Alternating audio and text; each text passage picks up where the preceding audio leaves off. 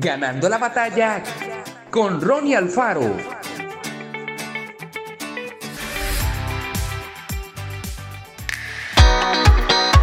Así que somos embajadores en nombre de Cristo, como si Dios rogase por medio de nosotros.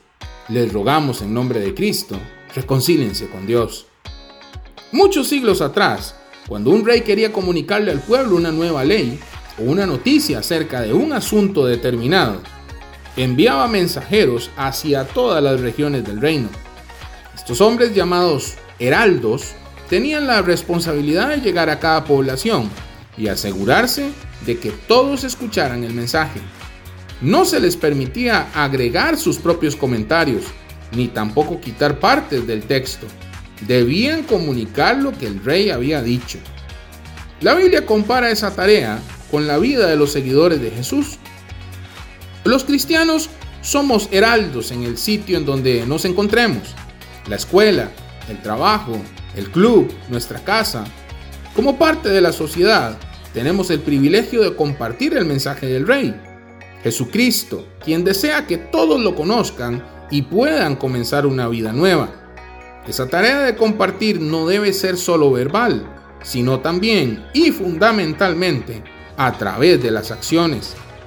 Por supuesto que tenemos que hablar con la gente y contarle lo que Dios ha hecho en nuestra vida, decirle que creemos en Jesús y explicarle por qué murió Jesús en la cruz pero además debemos vivir lo que creemos, porque tal vez las personas que nos rodean aún no hayan tenido la oportunidad de leer la Biblia, pero sí de vernos y observarnos a nosotros.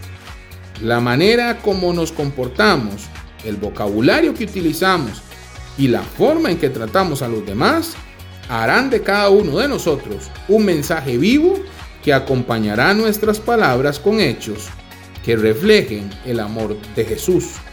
Somos heraldos de Jesús. Algunas personas dicen, haz lo que digo, pero no lo que hago. Los seguidores de Jesús, en cambio, compartimos su amor con todos e intentamos vivir cada cosa que decimos y enseñamos.